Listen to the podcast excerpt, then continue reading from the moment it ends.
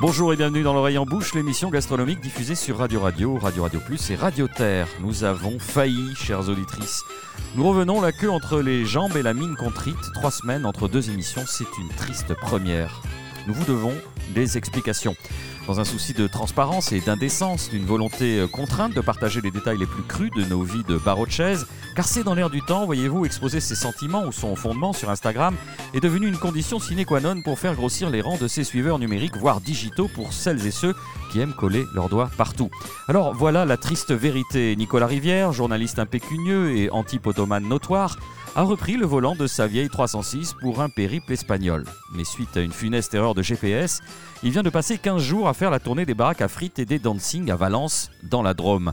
Il est revenu épuisé, mais avec des anecdotes fascinantes sur la pogne de roman ou les exhalaisons subtiles du picodon affiné selon la méthode de Dieu le fit, la seule qui vaille bien entendu. Marina Bounour possède quant à elle une mini gonflée aux hormones. Ce sera, rassurez-vous, sa seule concession au mauvais goût automobile bavarois. À son bord, elle s'est aventurée sur les chemins heureux des appellations d'origine du pays de Cocagne et plus largement d'Occitanie. Elle est revenue, la besace pleine d'anecdotes piquantes, le museau et la truffe humide, la glèbe nourricière sous les chaussures, avec le sentiment du travail bien fait. Vous en aurez la primeur dans cette émission. Michael Lecumberi, enfin, chef remarquable du Rocher de la Vierge, possédait une polo. J'ai bien dit posséder, car le premier de l'an été difficile. Une bande d'aigrefins, de malandrins sans foi ni loi, ont, via une manœuvre subreptice, soustrait le dit véhicule à son chauve et légitime propriétaire, en portant au passage son téléphone. Nicolas Rivière a suggéré de lui envoyer des fax pour établir la communication avec lui. Nous avons reçu quelques notes griffonnées sur un papier thermique presque illisible. Il ne sera pas des nôtres aujourd'hui physiquement, mais bien présent dans nos oreilles, car il s'est chargé avec brio de la programmation musicale. Vous le savez, nous sommes souvent passés pour des chantres du passéisme, des turiféraires de l'ancien temps, où l'homme était encore en symbiose avec cette nature luxuriante et généreuse, pétrie de traditions multiséculaires qui avait du bon. Oui, chères auditrices, tout fout le camp, et notamment les bars, les troquets, les rades populaires où l'on s'en jette un derrière la cravate en refaisant le monde avec son voisin de comptoir. Pour évoquer ce douloureux sujet, nous vous proposons un appareillage au Nabucodonosor. Le Nabu pour les intimes, ce bar à vin mythique de la ville rose qui vient d'être repris. Et nous avons justement le plaisir d'enregistrer cette émission au Nabucodonosor, rue du Coq d'Inde à Toulouse, avec son repreneur, qui est aussi notre invité, Benjamin Belroitelet. Benjamin, bonjour. Bonjour et merci.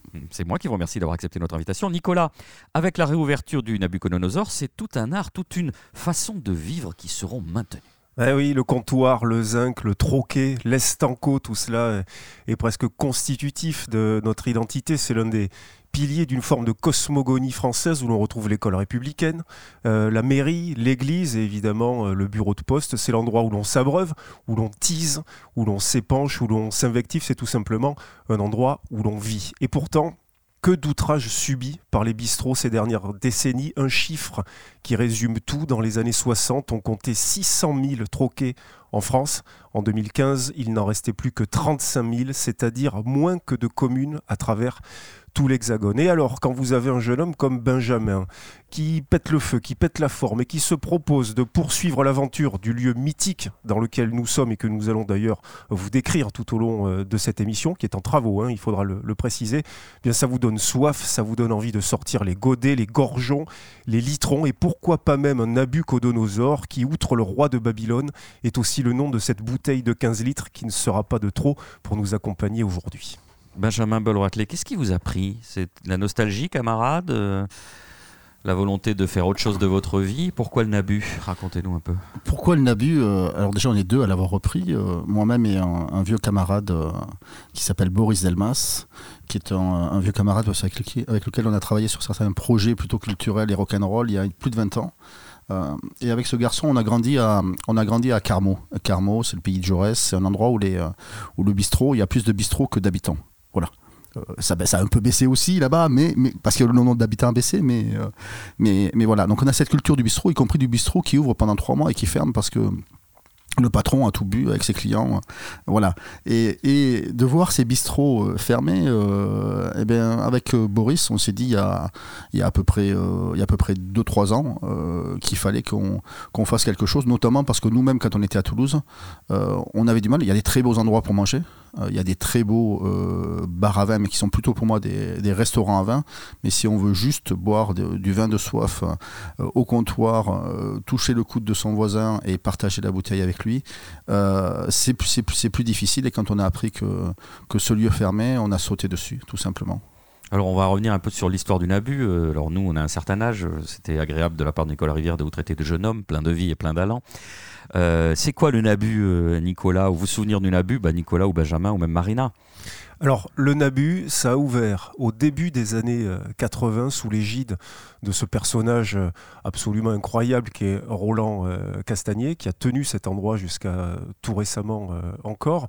Et il a fait partie, en fait, des pionniers qui, en France, ont quasiment créé les vin. Parce que le bar à vin, on a l'impression que c'est parfois un concept extrêmement moderne en réalité, parce qu'avant il existait des bars tout simplement, et on y buvait euh, du vin. Vous, Benjamin, pour revenir euh, à votre découverte de cet endroit, ça remonte à quand et dans quelles circonstances? Parce que je sais, pour en avoir discuté avec beaucoup d'habitués de cet endroit, qu'il y a toujours une anecdote à raconter dans la découverte du Nabu.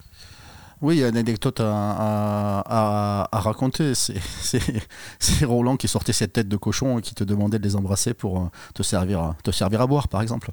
Euh, mais c'est littéralement des têtes de cochon. Hein, ouais, littéralement, non, non, c'est pas, c'est des vraies têtes de cochon. Voilà. Il était habillé en curé à l'époque ou pas? Non, en fait. Parce qu'il avait déjà le goût du travestissement, on peut le dire. Oui, oui, il savait s'habiller. Euh, mais, mais non, l'idée qui est intéressante, c'est cette exubérance au, au fond d'une rue qui finalement est très silencieuse et très, euh, très, très secrète. Euh, oui, parce qu'il faut le préciser, on est dans le centre historique de Toulouse, dans la rue du Cogden, qui est une rue étroite, euh, matinée de briques, dans cet endroit extrêmement chaleureux, en fin, en fin de compte.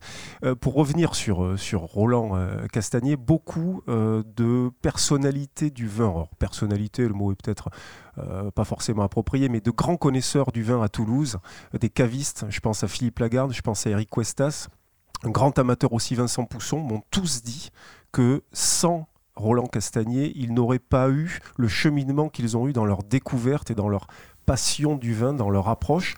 Vous, Benjamin, quand vous discutiez de vin avec Roland, qu'est-ce qu'il vous disait? Parce que on a tous des souvenirs là-dessus. Alors moi, j'ai commencé le vin, pour être exact, avec un autre personnage du vin qui s'appelait Monsieur Coma.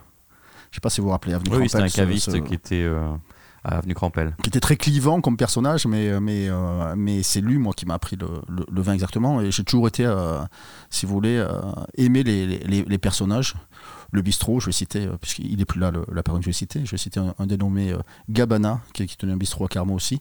À chaque fois, c'était des personnages un peu truculents, un peu provocants, euh, qui vont te pousser hors de tes limites et qui vont affirmer les choses. C'est-à-dire qu'ils ne vont pas, vont pas rester coincés dans le vin pour faire plaisir aux clients et qui vont pas hésiter à dire ça va pas c'est pas le bon verre, qu'est-ce que tu fais, pourquoi tu, joues, tu bois ça aujourd'hui, c'est pas un jour racine. voilà, ça, ça doit parler à ceux qui le, ceux qui le connaissent. Et, ça, je pense que d'avoir, d'avoir une forme de, d'engagement euh, excessif, je pense que ça amène à, faire bouger les gens, quoi. Ou en tout cas à se poser des questions. Une petite anecdote personnelle dont je vais euh, me fendre. Moi, j'ai découvert le, Nabu au début des années 2000, donc euh, longtemps après sa création, une vingtaine d'années après sa création. À l'époque, on commençait à parler avec des amis de vin nature. On aimait bien les vins sans soufre. Et je ne cache pas que moi, c'est avec ces vins-là et avec cet engouement-là que je me suis particulièrement intéressé au vin. Et on est arrivé un jour ici en disant Ah, Roland, on nous a parlé de toi, on veut boire du vin sans soufre, du vin de nature. Il nous a dit Taisez-vous, le vin, c'est pas naturel, le vin, c'est culturel. Et là, ça a été un exposé d'une vingtaine de minutes qui a rebattu complètement toutes les idées reçues qu'on pouvait euh, avoir. Et ça a été réellement le début euh, d'un réel questionnement sur le vin sans, sans, le prendre, sans prendre cette matière-là au sérieux. Le vin, c'est d'abord quelque chose qui se boit. Mais voilà, il y avait ce, souffle-là. Il nous parlait du vin comme euh, rarement on nous a parlé du vin. Vous vous souvenez qu'on avait invité euh, Michael Moissef euh, lors de, notre première saison, et Michael Moissef, qui est un, érudit, un, féru de vin et, d'odeur en tout genre, nous disait que la personne qui l'a le plus impressionné dans sa vie, c'est Roland. Euh, il était capable, alors à l'instar de ce qui se faisait dans les films avec De Funès ou quoi que ce soit, de n'importe quel vin en le goûtant, de dire sur quel sol il avait été élevé.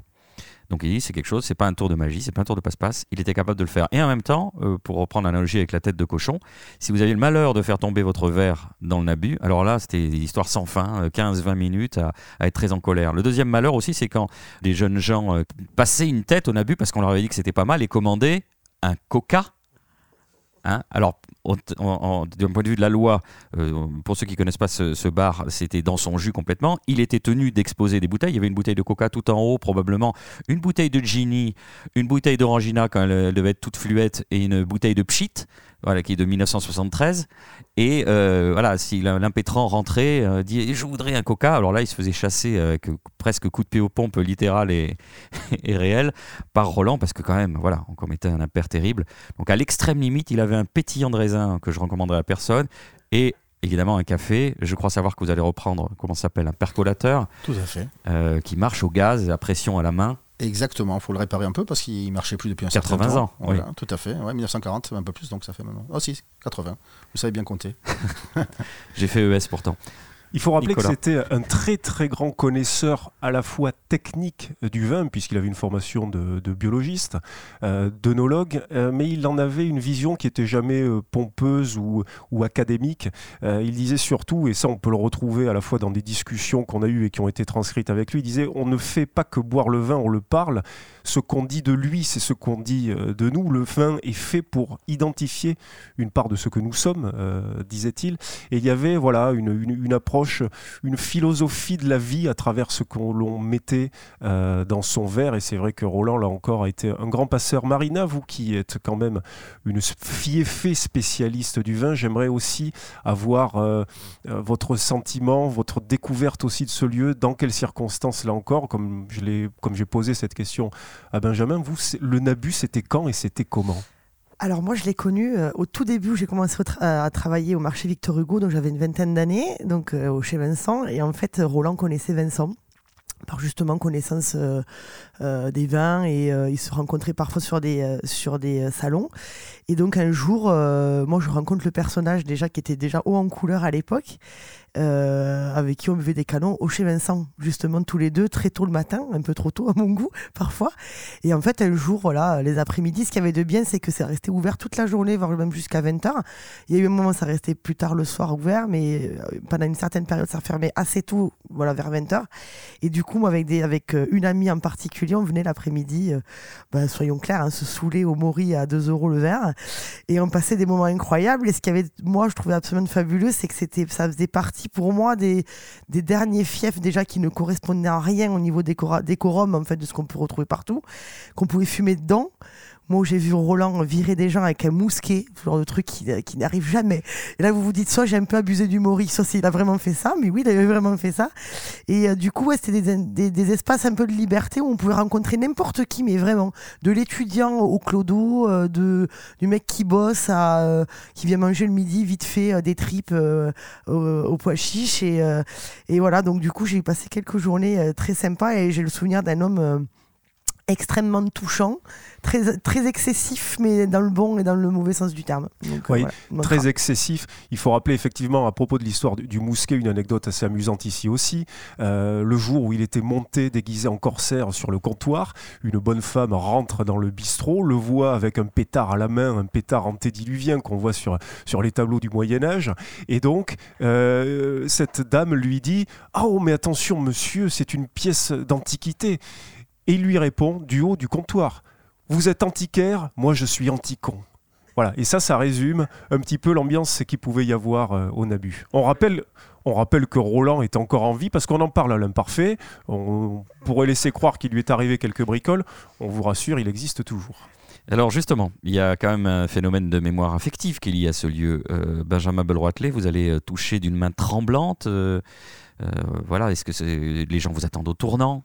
Les habitués vont dire est-ce qu'il y a un sacrilège, il va pas respecter l'esprit des lieux? Qu'est-ce que voilà, comment vous envisagez la chose?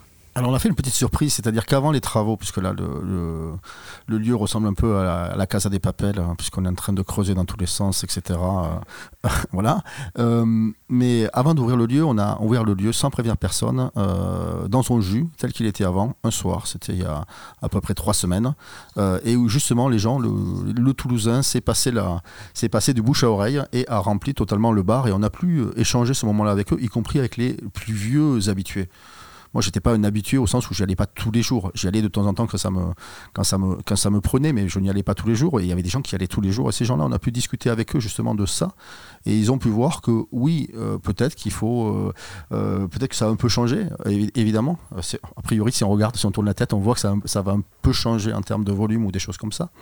Mais, mais à part ça, l'esprit, l'esprit, on va essayer de, le conserver au maximum en le mettant un peu plus au, goût du jour. Par exemple, je parlais à Marina tout à l'heure, euh, c'est vrai que elle et moi, a priori, on, s'est rencontrés sur l'idée de boire des bulles ensemble il y a à peu près, il y a à peu près euh, une demi-heure.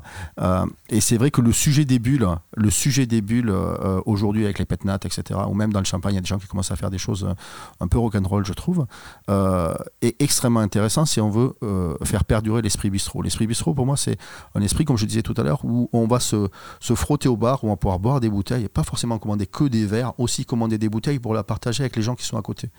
Voilà. Et ça, euh, c'est des, choses dans lesquelles on va aller, sont updatés vers des bulles, updatés vers aussi euh, au niveau musical. Oui, on va mettre des vinyles, effectivement. Il n'y avait pas de vinyle jusque-là, mais on est la génération d'après. Ça reste rock'n'roll de mettre quelques vinyles. Euh, Donc c'est pas des 78 tours, Benjamin de Nicolas, j'imagine qu'à la même époque euh, que, la, création du Nabucodonosor, il se passait aussi des choses euh, à la capitale. Paris n'était pas en reste. Oui, les années 80, ça, a effectivement été la décennie où euh, les bars ont commencé à émerger à travers les figures notamment de Gilles Bénard, qui avait ouvert en 1987 dans le 11e arrondissement un établissement qui s'appelait la Faena, référence Tauromachique, il avait ensuite tenu le Galopin et puis surtout Ramulot à côté de, la place de la Nation.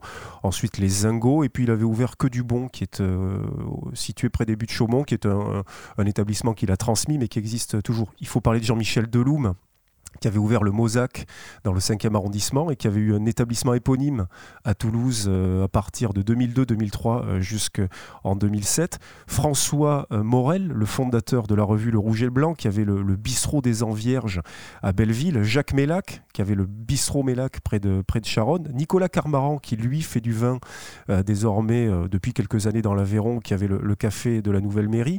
Impossible évidemment de ne pas parler de Raquel Carena et Philippe Pinotto euh, qui sont, rappelez-moi le nom, le nom, le Baratin, euh, Boris Georgelin, un restaurant euh, pas loin de Belleville là aussi. Montauban déjà c'est le nord pour moi, hein, donc Paris. Et puis Jean-Christophe Piquet-Boisson, ancien sommelier du, du Taïwan et négociant. Voilà, toute cette génération-là a permis l'émergence de ce qu'on considère aujourd'hui comme le bar à vin, et le seul en province, c'était Roland Castagnier. Et c'est en ça qu'il y a une réelle spécificité à cet endroit pour en avoir là encore discuté avec beaucoup de gens euh, qui sont du vin, des gens du vin, on le compare souvent à des personnalités du style Jules Chauvet, Jacques Puiset, je ne sais pas si ces noms-là parlent à tout le monde, euh, mais qui sont, euh, Jacques Néoport également, mais qui sont de véritables références pour les buveurs de vin. ils ont peut-être un peu bu, hein, on est beaucoup dans l'emphase. Allez, je vous propose qu'on se fasse tout de suite une petite pause musicale. Vous pouvez en profiter pour vous rafraîchir ou pour procrastiner. On se retrouve dans quelques instants. Elle était pâtissière dans la rue du Croissant. Ses gentilles petites manières attiraient les clients. On aimait à l'extrême ses yeux depuis l'amour, sa peau douce comme la crème et sa bouche un petit fou.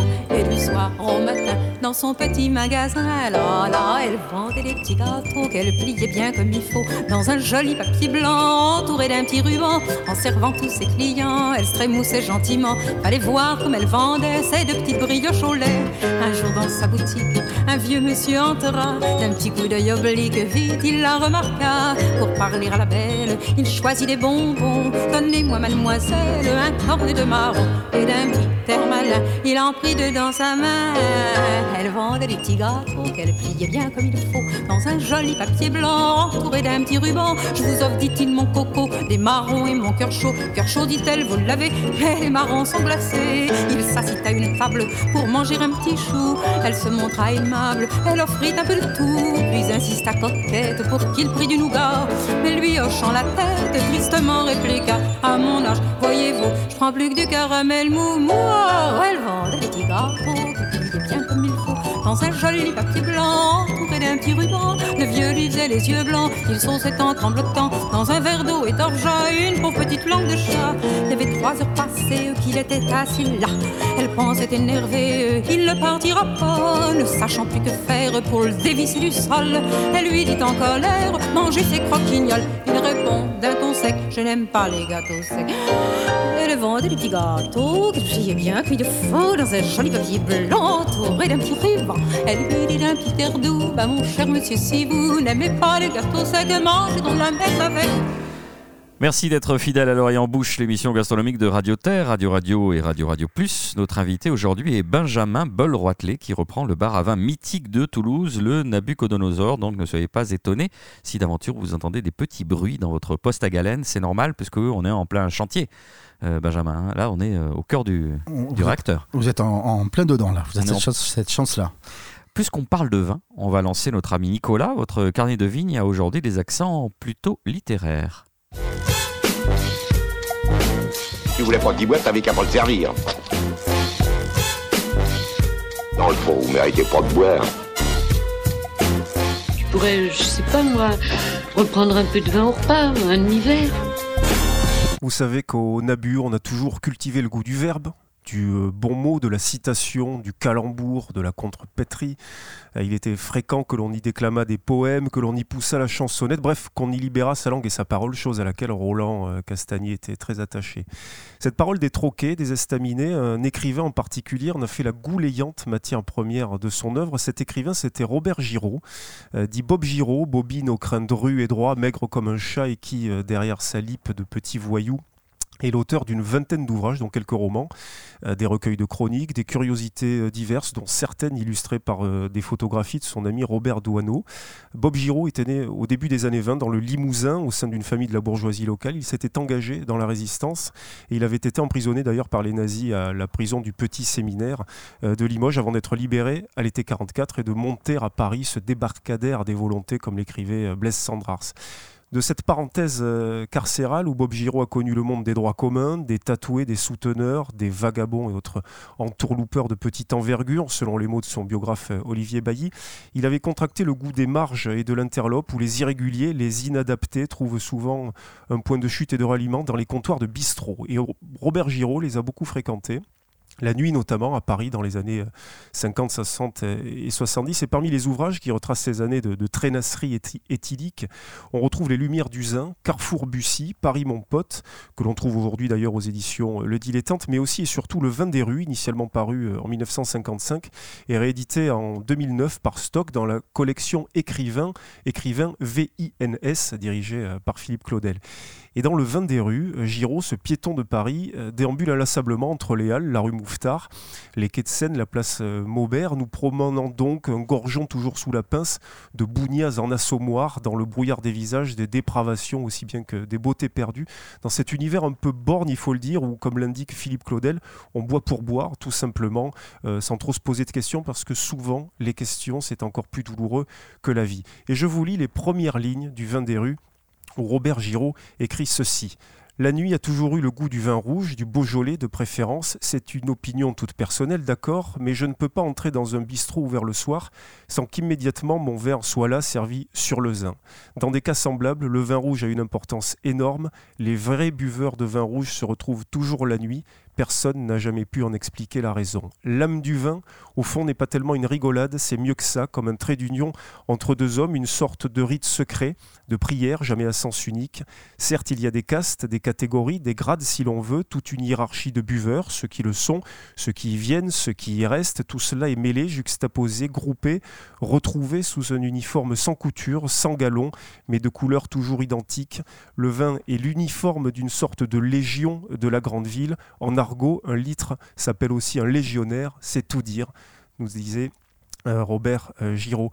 J'ajoute pour terminer qu'aux côtés d'Albert Vidali, de Jean-Paul Kléber, de René Fallet, vous connaissez ce livre Le Beaujolais Nouveau est arrivé, d'Alphonse Boudard et bien évidemment euh, d'Antoine Blondin, euh, Robert Giraud faisait partie de ces écrivains adeptes selon les fameuses formules justement d'Antoine Blondin, de ces comptoirs où l'on jouait de la machine à coude, euh, où l'on sortait les verres de contact. Ils ont dans la vie fait comme ils ont pu, la plupart du temps assez bien d'ailleurs, et se replonger dans les livres de Bob Giraud, c'est faire une fois encore ce merveilleux voyage immobile que seule la littérature parvient à offrir, et qui en l'occurrence nous ramène d'ailleurs dans un Paris évanoui, bien que pas si lointain, celui des gorgeons de rouquins ou de muscadets, servis jusqu'à ce que le jour efface la nuit avec plus ou moins de courage, que la craie du jour, se levant, mange le tableau noir de la nuit à petits coups de dents rapides, écrivait encore Robert Giraud. La nostalgie, camarade. Merci, Nicolas. Bon, il va falloir retrouver cet esprit, Benjamin Belroitelet, euh, ce que vous allez tenter de faire avec la reprise du Nabucodonosor. Alors, vous l'aviez évoqué vous-même, les coudes qui s'entrechoquent et ces verres de contact. Il y a un point qui est important pour vous, c'est la mixité sociale. Oui, c'est important. Je vais rebondir déjà sur cette histoire de mots tout de même. Euh, euh, mon, mon, associé, Boris, euh, qui n'est pas là malheureusement aujourd'hui, mais c'est la seule personne que je connais qui a fait la première partie des, des Buzzcocks et qui score à plus de 700 au Scrabble. Donc c'est, pour ceux qui connaissent les Buzzcocks, on est un peu loin du Scrabble. mais tout ça pour dire que ce, ce, jeune homme qui est merveilleux, que j'embrasse s'il nous écoute, est un formidable écrivain autour du vin. Il a notamment, notamment il anime très bien la communauté Vivino euh, autour du vin en écrivant particulièrement bien. Euh, il est même capable de, il a même écrit et produit des, des, grilles de mots croisés ce garçon. Voilà, donc on retrouvera le mot euh, ici grâce à lui. Donc ça, ça me paraît très important déjà. La transmission est donc assurée sur toute la ligne, à la fois les mots et le vin et tout le reste. Et, et, et le rock, le rock and roll. Le rock and roll est là aussi, me semble. Et sur la mixité sociale, euh, si, on s'est déjà, on déjà vu par ailleurs Boris euh, dans d'autres univers. C'est moi Boris, moi, Boris Georgelin. Voilà, Boris, Boris C'est ça.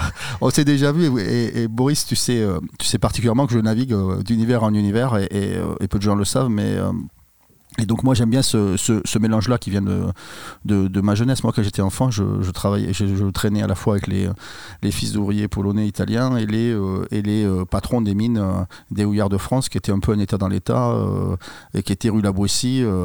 donc c'est un mélange de genres qui m'a toujours plu et, qui perdure encore aujourd'hui dans, dans, ma vie. Et je pense qu'il est important. Je pense qu'il est important et, et, par le vin justement, par ce partage-là, par ces mots, puisque le vin tire les mots, comme on, comme comme on l'a vu.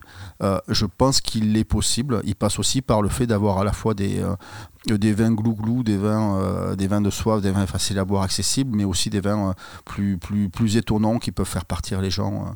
voilà, c'est un peu. Dans de nouvelles contrées. Exactement. Alors vous avez l'air un peu sérieux comme ça pour ceux qui vous connaissent dans une autre vie de businessman, mais.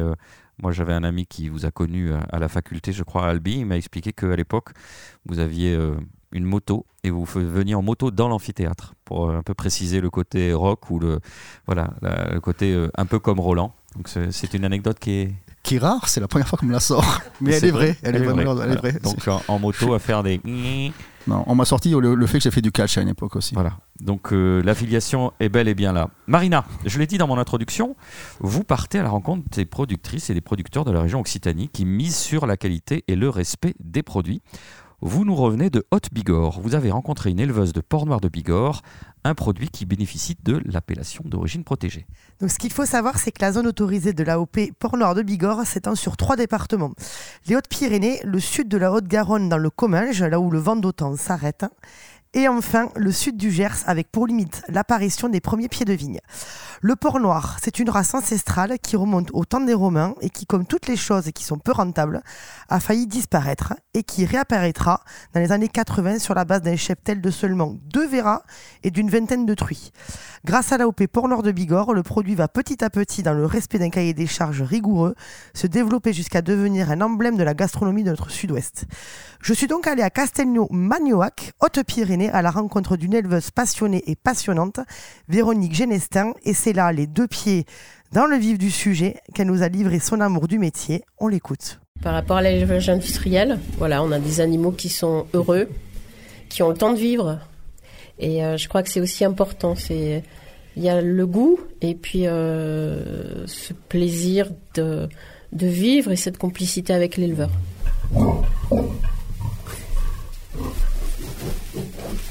Donc le terroir du Magnoac et plus largement de la Bigorre, en fait, c'est euh, quelque chose de très doux, j'ai envie de dire, euh, à la fois au niveau du climat, c'est-à-dire avec des étés euh, pas très chauds et puis des hivers parfois un peu pluvieux, c'est vrai, mais pas très durs non plus. On n'est pas en haute montagne.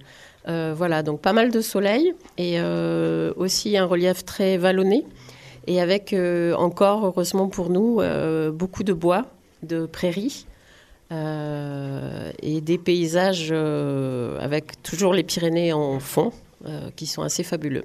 Un cadre idyllique pour travailler. Ça fait maintenant plus de 20 ans que j'élève des porcs noirs de Bigorre. Et donc j'ai connu un petit peu tout le redémarrage de cette race qui était pratiquement en voie d'extinction dans les années 80. Et en fait, j'ai connu toute cette épopée. Pour moi, c'est vraiment une épopée. Et puis, c'est l'histoire de ma vie aussi, puisque euh, quand j'ai démarré l'agriculture, c'était un choix. Et euh, je me suis orientée vers cet animal euh, par, par goût. Goût de l'animal, goût de ses produits aussi, et goût de ce que ça engendrait au niveau de l'activité agricole, on va dire. C'était vraiment une, une activité comme celle que j'avais envie de faire. C'est vrai que le cochon, c'est un animal dont on a souvent une idée un peu caricaturale. En fait, euh, c'est un animal euh, très sympathique qui a été le compagnon de l'homme depuis des milliers d'années. Et euh, pour cette race-là en particulier, puisque c'est vraiment une race autochtone qui a toujours existé, en tout cas même à l'époque des Romains, il y a déjà des, des traces de sa présence. Et ça a toujours été le compagnon de l'homme et un compagnon proche et qui a traversé les saisons avec lui. Voilà, et qui l'est marqué aussi quelque part, puisqu'on l'élevait l'année, une année entière, et puis ensuite en hiver, hop, c'était le moment d'en profiter d'une autre façon. Le travail qu'on fait, c'est assez formidable par rapport au, on va dire, au standard actuel de l'agriculture. D'ailleurs, c'est pas toujours euh, compris même au niveau de l'administration pour euh, euh, un cochon élevé en plein air, c'est quelque chose qui n'est plus normal, on va dire. Donc, euh, qu'est-ce qu'on peut améliorer? Eh ben, Toujours euh, euh, la conjugaison de la place du cochon dans ce paysage. Euh, alors au niveau de l'alimentation, justement, on est en train de travailler quelque part pour être complètement en, adéquation avec euh, ce qu'on vit chaque jour avec cet animal. C'est également que, après tout, il est l'alimentation traditionnelle locale. Donc déjà à l'heure actuelle, sur les cochons certifiés en AOP, donc euh, au niveau du cahier des charges, ce sont des céréales qui sont produites à proximité, en tout cas au niveau de la région sud-ouest. Euh, donc il y a ça. Et là, au niveau de l'association des éleveurs, on travaille euh, euh, et on réfléchit sur mettre davantage ou remettre, revaloriser des anciennes variétés de blé traditionnelles locales également. Mais ça, c'est un travail de longue haleine. Mais c'est vrai que c'est passionnant. En plus, c'est un cochon qui a sa façon de vivre à lui, donc c'est pas un cochon industriel, donc c'est pas les mêmes euh, normes, on va dire, euh, au niveau consommation, c'est pas les mêmes besoins, puisqu'il trouve énormément de ses besoins, en fait, tout seul, euh, dans les prairies, dans les parcours, dans les sous-bois, les châtaignes, les glands, les insectes. voilà, donc au niveau alimentation, c'est plus avoir quelque chose de très cohérent par rapport au terroir et faire vivre ce, ce, pays de Bigorre, puisque euh, on n'a pas ce qu'il faut pour faire de l'agriculture moderne et c'est pas ce qu'on veut, enfin de l'agriculture euh, industrielle, on va dire, parce que je pense que ce qu'on fait c'est très moderne au contraire. Entre le moment où le cochon naît et le moment où le jambon est sur votre table, euh, il y a plus de trois ans. C'est quelque chose qui, à l'heure actuelle, est exceptionnel. ce qui permet d'avoir un goût aussi qui a le temps de se développer euh, et puis qui accompagne tout, l'amour qu'on met dans, ce, dans cet élevage et dans la transformation de ce produit noble. Euh, donc ça, c'est pour le sec. Et ensuite, pour, la viande fraîche, j'avoue que j'ai un petit, enfin surtout mes enfants, on a un petit faible pour le filet mignon, qui, ma foi, est très très facile à préparer et trancher, hop, recto verso sur la poêle. Et c'est délicieux et il y a toute la saveur du porc noir. Donc il faut savoir que c'est une viande qui n'a pas besoin d'être très cuite. On la mange, rosée. Ça c'est important parce que c'est vraiment là où ça développe toutes ses saveurs. Euh, et puis également, donc il y a le, gras, le gras qui est plus du tout à la mode aujourd'hui. Donc il faut savoir que ce gras en fait, euh, euh, il, est particulier. c'est vrai que moi, quand je le travaille, quand je transforme des produits, c'est un gras qui fond à une très basse température, qui est très proche de l'huile d'olive au niveau de sa composition, en acide monoinsaturé. Donc c'est à la fois lié à la génétique du cochon et également au fait qu'il mange beaucoup d'herbes, qui est un antioxydant. les cochons, ils broutent, hein, comme, comme des vaches parfois. C'est assez étonnant. Et donc c'est un gras qui est bon pour la santé, on va dire. En tout cas, on peut le manger. Et puis c'est là où où il y a la magie du goût quelque part. Et ça, on on l'oublie trop souvent. Et euh, goûter un morceau de viande avec du gras de porc noir et vous verrez, c'est fabuleux. Et c'est, c'est bon. Évidemment que c'est fabuleux. Et la question, euh, vous savez, la question solennelle, qu'est-ce qu'on va boire pour accompagner ce porc noir? Bah, le porc noir, il faut pas oublier tout d'abord que c'est une viande qui a beaucoup plus de goût que le porc rose. Hein, donc du coup, on va pouvoir s'amuser à mettre des vins un peu plus régionaux.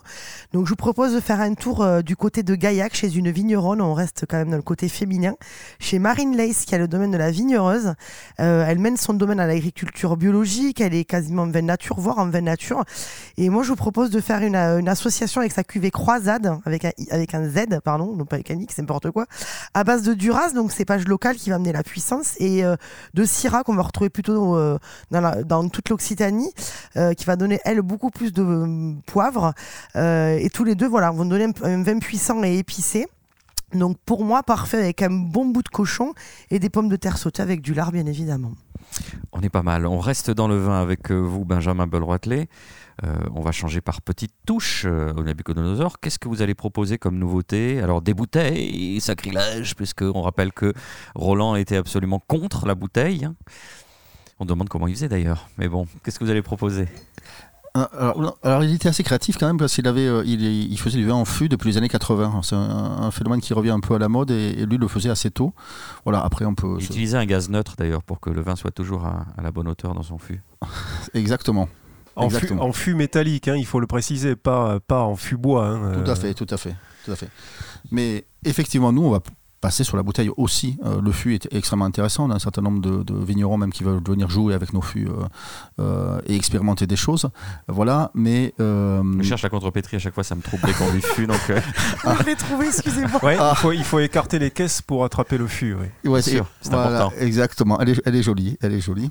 Et puis nous, on va essayer de, aussi de, mais comme je dis, d'avoir une mixité dans le vin, d'avoir à la fois des, des vins faciles à boire, simples, etc., qui permettent de rentrer sur des sujets. mais aussi mais aussi on va essayer d'aller chercher des trucs euh, des trucs des trucs un peu foufou. Euh, vous avez des exemples de ce que vous nous ouais on a des exemples euh, ben, il y a ce qu'on boit là. Alors voilà par exemple on est en train Benjamin de boire un vin belge Exactement, un vin belge. Racontez-nous un petit peu. Alors c'est intéressant déjà, le vin belge, c'est euh, le fait qu'avec le climat qui change, on commence à avoir du vin qui se déplace, des terroirs qui se déplacent, et donc le vin il est partout en fait, il est même dans le changement climatique. Et ce vin belge de euh, Servas Blockale, j'essaye de le dire euh, correctement, c'est un vin qui mélange à la fois des cépages autochtones rouges et, blancs locaux, et qui, qui, est, qui est un peu une quintessence de fruits. Moi je trouve que c'est quelque chose de très cerise. Hein. On a un autre à la carte, on a un autre vin hein, belge aussi qui, où on retrouve ce, côté cerise un peu cerise jaune, etc. Euh, voilà. Et, pour ceux qui le connaissent, euh, qui le connaissent ou qui le connaissent pas, euh, il était passé d'un punk vino ce garçon. Voilà, si on veut voir. Euh, Série sur Arte qui avait été euh, diffusée au printemps dernier. Euh, Marina, vous disiez en plongeant votre nez dans ce vin que l'on est donc en train de, boire ici au Nabu que vous ne sentiez pas le côté complanté et que vous étiez assez agréablement surpris par le côté mûr malgré un degré alcoométrique assez faible? Oui, enfin complanté, voilà, pour juste expliquer rapidement, donc c'est, euh, enfin complanté, c'est des vins qui ont été faits en base de vin rouge et de vin blanc, donc euh, euh, effectivement au niveau de la couleur, on est sur quelque chose d'assez profond, donc c'est vrai qu'au premier abord, on s'attend pas à ce qu'il y ait un peu de blanc dedans, et c'est vrai qu'on a un nez très très riche alors qu'il fait que 11 degrés 5, on est vraiment sur des grosses maturités, du moins au niveau des, des, des, rouges, et je pense aussi des blancs, et moi ce que j'aime bien justement dans ces mélanges de rouge et de blanc, non pas pour faire un rosé, mais pour amener justement de la fraîcheur à peut-être certains cépages rouges, on va amener un peu d'acidité et du côté floral des blancs. Donc je, suis toujours assez friande de ce genre de vin. Euh, que j'aime bien. Nicolas Rivière. Benjamin, ça fait partie ce vin-là des, des, ovnis qui vont constituer votre sélection? Parce que on va pas flagorner pendant deux heures. C'est vrai que Roland, sur la fin, je dis pas qu'il avait pas un peu baissé on y buvait quand même euh, des gibolins et des picrates assez infâmes. Ça va être le renouveau, ça c'est l'exemple, c'est l'illustration du renouveau vineux de cet établissement. Oui, c'est l'illustration d'OVNI, un peu rock'n'roll, euh, qu'on va aller chercher. Euh, on va essayer en plus d'éduquer, nous. Ce qu'on dit beaucoup avec Boris, c'est qu'on est des amateurs. Donc ça nous excuse tout. Hein puisqu'on est des amateurs, hein, hein, voilà. Mais en même temps, on va essayer d'amener les gens à avoir du, à avoir du, euh, à rentrer sur des choses. Donc à la fois avec des choses faciles à boire, je disais, mais, mais aussi euh, des, des, choses comme ça qui permettent de, euh, ben, de voyager. Je crois que le, savoir qu'un vin s'appelle château quelque chose, ça, euh, le client lambda, il s'en fout. Par contre, lui dire que le climat est en train de changer, qu'il y a des vins euh, différents qui commencent à se monter en Belgique, etc., et de comparer euh, ça avec un autre vin et se rendre compte que la fraîcheur du pays amène quelque chose, etc., là, on apprend beaucoup plus que de savoir que c'est château quelque chose ou pas. C'est dans cette optique-là qu'on va aller, mais en voyageant beaucoup. Tous nos vignerons, on va, on va les, les visiter, ça prend du temps, mais c'est très agréable. Ah, c'est un luxe. Voilà. Il y aura euh, des vins ouverts, j'imagine, des, bouteilles. Comment vous allez fonctionner? Parce que la question que les habitués ou les gens qui connaissent cet endroit se posent, est-ce que dans le fonctionnement même euh, de cette maison historique, il va y avoir des changements là-dessus? Des changements là-dessus, c'est qu'on va. je traduis. Est-ce qu'il y aura des verres à 2 euros? Euh, est-ce qu'il y aura des verres à 2 euros? En tout cas, des verres à 3 euros, c'est sûr, on, est capable d'en sortir. à 2 euros, on va, on va regarder ce qu'on peut faire. Ouais, on va regarder ce qu'on peut faire. Mais en tout cas, à 3 euros, on est sûr qu'on peut sortir des verres avec des trucs vraiment bien. Voilà. Euh, ce qui n'est pas le cas de, beaucoup de bars à Toulouse. Hein. Sans, voilà, il y, euh, y, a des gens qui font des choses bien, mais il y a des choses là où on boit à 4,50€ un verre pas, pas, terrible. Voilà, ça arrive. Euh, mais on aura aussi, on va encourager la bouteille, le partage par la bouteille.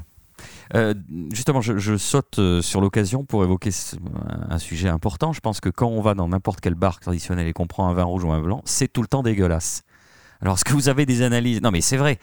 C'est vrai. C'est-à-dire, il pourrait se contenter de sortir du bib, bon. de faire quelque chose. Non, non, mais c'est euh, Nicolas Rivière. Oui, non, c'est vrai. C'est vrai. Pourquoi en France, dans les bars, on n'arrive pas à boire des bons vins? Ça, c'est une question.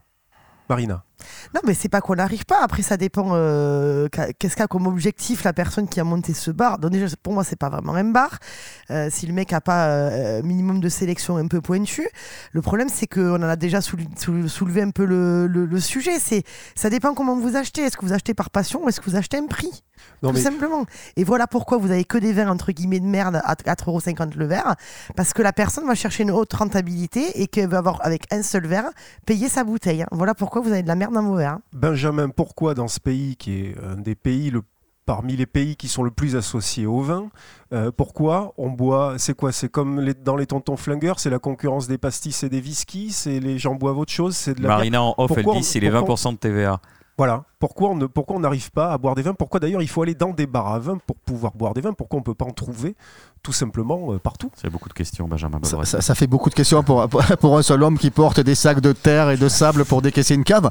Mais, euh, mais le, euh, pourquoi? Je pense que, que, Marina a tout dit. En fait, c'est la, la, recherche de rentabilité, clairement et de et puis c'est du boulot hein, euh, mine de rien euh, aller voir tous les vignerons les trouver etc alors on s'amuse beaucoup mais ça fait des kilomètres ça, ça, a un coût.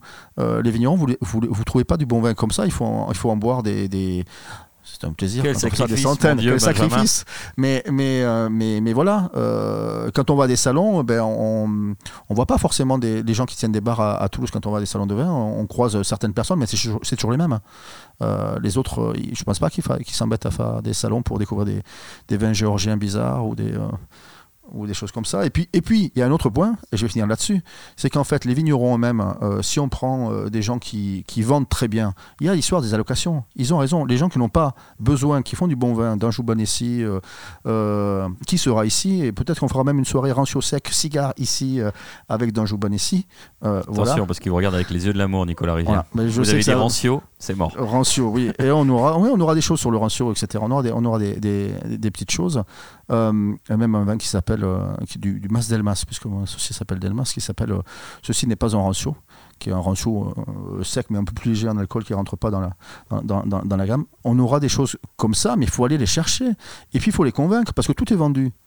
donc si vous voulez une allocation et que vous avez un bar, un bar à la con, le vigneron, il a raison. son produit, quitte à le vendre puisqu'il est vendu, autant le vendre au bon endroit. Et qu'il soit respecté. Oui, pour, voilà, pour rebondir là-dessus, effectivement, je pense que l'autre chose aussi, c'est que malheureusement, c'est un métier où on n'est pas obligé d'être professionnel pour pouvoir avoir un bar ou un restaurant. Donc du coup, bah, effectivement, il y a beaucoup de gens qui, euh, qui montent des bars et des restos. Et euh, après, on peut être profane et, professionnel, mais ce que je veux dire, c'est qu'il y a beaucoup de personnes amateur, qui pensent qu'ils ont fait... Euh, voilà, amateur, et ben, non profane. Il y a beaucoup de personnes qui se disent, tiens, je sais faire un, je sais faire un couscous, je sais faire une salade César, donc du coup, je sais faire de la restauration. Et je pense qu'on est effectivement face à au moins 80% de la population de la restauration qui n'y connaît que dalle et qui en gros euh, marche avec les marges. C'est tout. Allez, on aura le loisir d'en rediscuter. C'est un sillon qu'on creuse à peine. Rire. Deuxième pause musicale de Lorient Bouche. Ce sera un hommage à votre reportage, Marina.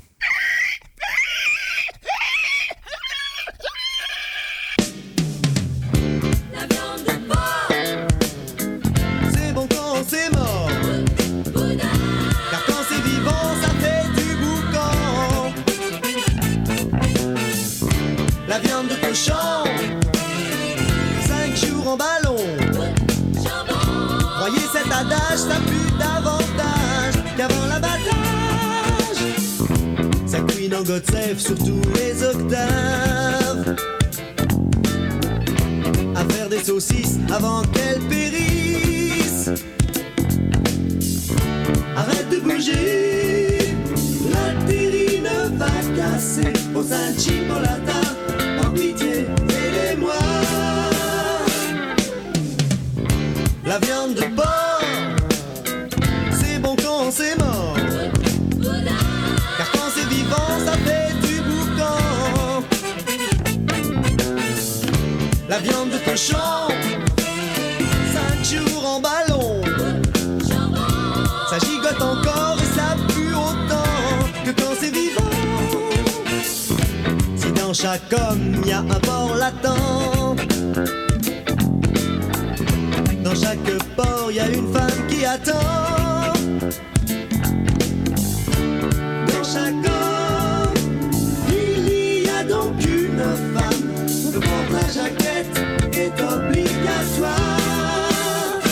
Comme c'est.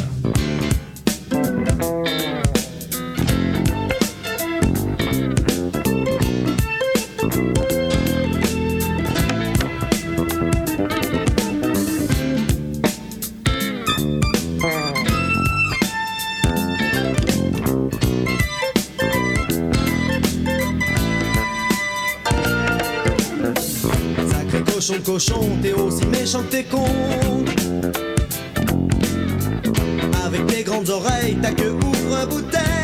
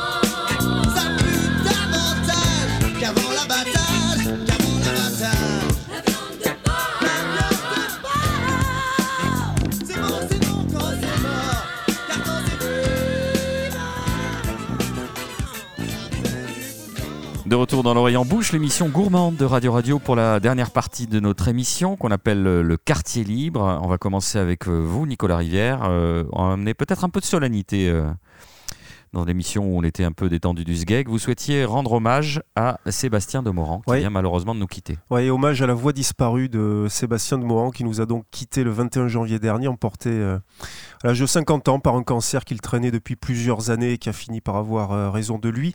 Sébastien de Morand, les téléspectateurs s'en souviennent, c'était ce personnage à l'élégance, un brin excentrique, au dandisme matiné d'une pointe de préciosité qui de 2010 à 2013 avait fait partie du jury de l'émission Masterchef sur TF1 aux côtés euh, des chefs Yves Candebord et Frédéric euh, Anton. Au-delà de cet épisode euh, cathodique, Sébastien de Morand était un journaliste, un homme de radio qui avait entamé sa carrière à Europe 1 au milieu des années 90 comme reporter, puis présentateur des journaux de la matinale de la station parisienne, avant de bifurquer vers la presse écrite et la rubrique gastronomie. On le retrouve au magazine Goemio, puis au Fooding, à Zurban, à Omnivore, puis à nouveau en studio, au micro cette fois-ci de RTL, où il animait euh, le week-end la chronique Ça vaut le goût. D'une façon plus général, Sébastien Demorand a fait partie avec d'autres journalistes, notamment euh, Alexandre Camas, le fondateur du Fooding, Emmanuel Rubin et Luc Dubanchet, de ces chroniqueurs culinaires qui, au début des années 2000, ont eu envie euh, d'écrire sur la gastronomie et d'en parler d'une autre façon par rapport à ce qui se faisait alors, avec euh, des outils différents, peut-être moins corsetés, moins rigides, pressentant sans doute aussi que ce que l'on n'appelait pas encore la food allait connaître une éruption médiatique à laquelle ils ont d'ailleurs contribué. Demorand Rubin, Camas, Dubancher, c'est aussi la première génération de journalistes pour lesquels il devint furieusement tendance de traiter de gastronomie, genre qui fut longtemps réservé à d'obscurs tâcherons. L'histoire retiendra également que c'est à Sébastien de Morand que revient la paternité du terme bistronomie inventé un jour de 2004 lors d'une réunion euh, du fooding et qui s'est depuis transformé en expression totémique pour parler d'une certaine gastronomie euh, française. Électron libre, Sébastien de Morand mettait un point d'honneur à employer le mot juste. Son exigence, son goût de la précision l'ont toujours euh, distingué dans une époque si facilement complaisante avec le sens de l'approximation et la confusion des repères. Nous lui devons aussi quelques ouvrages inclassables. Un essai coécrit avec ce monument d'érudition et de finesse d'analyse qu'est Bénédicte Boger sur les cuisines de la gastronomique paru au seuil, un petit traité de philosophie charcutière, une bande dessinée qui vous amuserait beaucoup, Boris Georgelin, co-signé avec Vincent Sorel, euh, estampillé Kéribus et les éditions euh, du Rouergue, et puis enfin le champagne, dix façons de l'accompagner, coécrit avec le journaliste Étienne Gerbel aux éditions euh, de l'Épure. En 2017, un peu comme euh, vous, Benjamin, Sébastien Demorand était passé de l'autre côté du comptoir en ouvrant dans le 10e arrondissement de Paris le Bel Ordinaire, un endroit hybride à mi-chemin entre l'épicerie, le restaurant euh, et la cave. Établissement qui existe toujours d'ailleurs et qui a même euh, désormais une petite sœur dans le 5e arrondissement de la capitale. Pour clore cette évocation de Sébastien Demorand, on ne peut que vous recommander d'aller l'écouter chez nos confrères de Radio Vino, une web radio consacrée à la dive bouteille, créée par Thierry Poinsin, le Manitou de la cave à vin en vrac à Paris, où vous pourrez podcaster des interviews, des reportages, notamment chez Catherine et Pierre Breton euh, à Bourgueil, et surtout, surtout les bijoux radiophoniques du Plop Club, programme hors catégorie mêlant plaisir bachique et musicaux, qui sont dorénavant les dernières modulations, les dernières notes que nous pouvons entendre de lui. Merci pour cet hommage, euh, Nicolas Rivière. Marina, euh, c'est du côté du Michelin et de ses travers qu'on va se pencher avec vous. Oui, c'est ça. Ben, parlons, continuons sur les pertes. Hein. Il y a les pertes euh, physiques et les pertes d'étoiles. Alors moi, c'est un petit, euh, un petit texte qui a été écrit par Florent Leyden, qui a un restaurant qui s'appelle Le Vermont dans le nord, dans le, dans le département du nord de la France. Et moi, je trouve qu'il a une super réaction parce qu'en fait, c'est un jeune homme qui effectivement a été un peu abasourdi par sa perte d'étoiles. Et c'est surtout un mec en fait qui sort de, de l'émission Top Chef et euh, qui avait pour euh, volonté de faire que des produits de sa région. Et vraiment il est vraiment local locavore. Il fait rien d'autre que des choses qui sont faites dans le nord de la France et jusqu'en Belgique et euh, il y a vraiment une vraie volonté de mettre en avant une, région. Donc il a perdu son étoile et il a dit ben voilà c'est pas grave c'est comme ça on fera tout pour la récupérer. Mais je préfère avoir un, restaurant plein sans étoile qu'une étoile sans, client. Donc je trouve que c'est bien. Ça veut dire que ça fait pas tout. C'est très heureux d'en avoir une. Un peu malheureux d'en perdre une mais ça fait pas ça fait pas tout un, avenir et tout euh, remettre en cause à ce monsieur. Donc je trouve que c'est une, belle réaction et voilà, il se laisse pas abattre, donc c'est chouette. Benjamin Belroitelet, est-ce que vous avez un coup de cœur, un coup de gueule, euh, une découverte à nous faire partager dans ce quartier libre? Oui, dans ce quartier libre, j'ai parlé de deux copains qui, sont, euh, qui viennent d'ouvrir des restaurants. Euh, il y a Guillaume qui a ouvert, qui avant officiait dans un bar très sympathique à Toulouse avant en, cuisine, mais qui aujourd'hui a ouvert son propre restaurant qui s'appelle le Tête en l'air, qui est derrière les Minimes. Alors c'est intéressant, ça permet de, on voit que le quartier des Minimes, avec nos amis des planeurs, avec Ginette, etc. Et, et même lui, ça commence à, bouger. Donc c'est voilà, dans les Minimes, le Tête en l'air. Et puis un peu plus loin de nous, Mathias Cabrol, qui avec qui on a passé des bons moments à Cordes sur a ouvert aussi son restaurant maintenant. Il bossait avec Turias avant Euh, il a ouvert son restaurant Albi en reprenant de la viguerie. Voilà. Je n'y suis pas allé encore, mais je sais qu'il, comme je l'ai déjà cuisiné chez ce garçon, euh, enfin cu- cuisiné avec lui et mangé avec lui, euh, je sais qu'il fera des choses très bien. Nicolas Rivière, vous souhaitez ajouter quelque chose? Puisqu'on parle de solide après avoir beaucoup parlé de liquide, est-ce qu'on va continuer à pouvoir venir manger au Nabucodonosor, euh, Benjamin?